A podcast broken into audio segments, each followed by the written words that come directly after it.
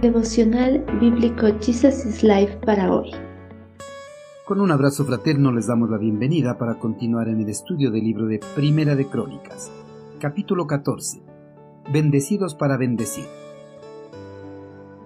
Irán, rey de Tiro, envió mensajeros a David junto con madera de cedro, así como canteros y carpinteros para que le construyeran un palacio.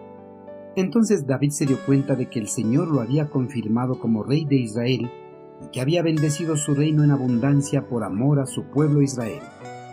Poco tiempo después de que todas las tribus de Israel proclamaran a David como el único soberano del reino, Irán, rey de Tiro, fue uno de los primeros monarcas de las naciones vecinas en reconocer este cambio de poder que se había establecido en el reino de Israel. Irán reconoció a David como el nuevo monarca de Israel.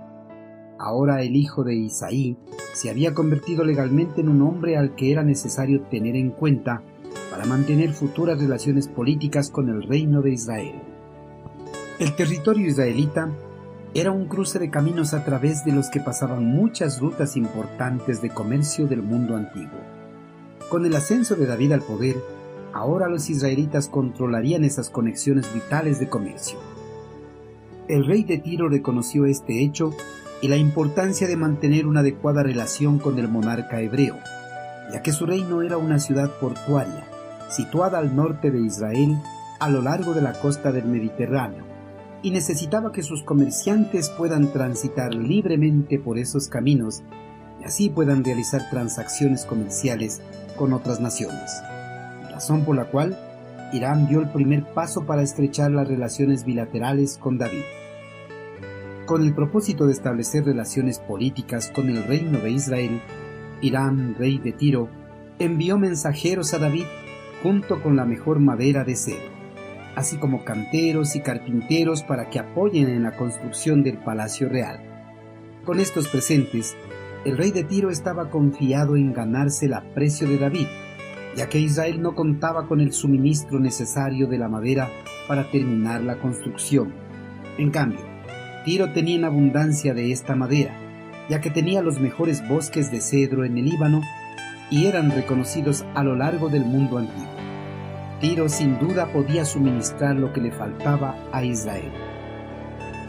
En las acciones del rey de Tiro, David dio la mano de Dios y comprendió que el Señor lo había confirmado como rey de Israel y que había bendecido a su reino en abundancia por amor a su pueblo Israel. Para David, los emisarios de Irán era una clara evidencia de que Dios los había bendecido por causa de su pueblo Israel.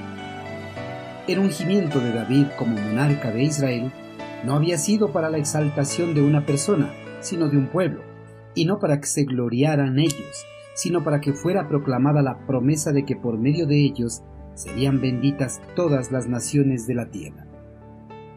Queridos hermanos, por la visita de los emisarios de Irán con los presentes, David se dio cuenta de que Dios lo había prosperado y entregado el reino en sus manos, no para exaltarlo o para glorificarlo, sino por el amor a su pueblo Israel.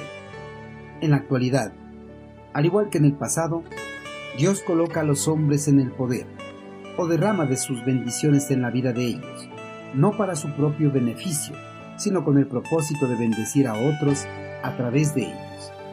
Hermanos, a menudo somos tentados a usar nuestra posición o posesiones solo para nuestro propio beneficio.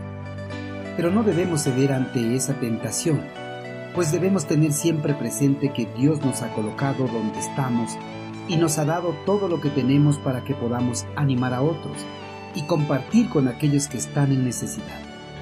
Y recordemos siempre que Dios nos bendice no porque lo hayamos ganado ni porque lo hayamos merecido por todas nuestras buenas acciones. Somos bendecidos por causa de nuestro Señor Jesucristo, debido a sus acciones y su muerte en la cruz.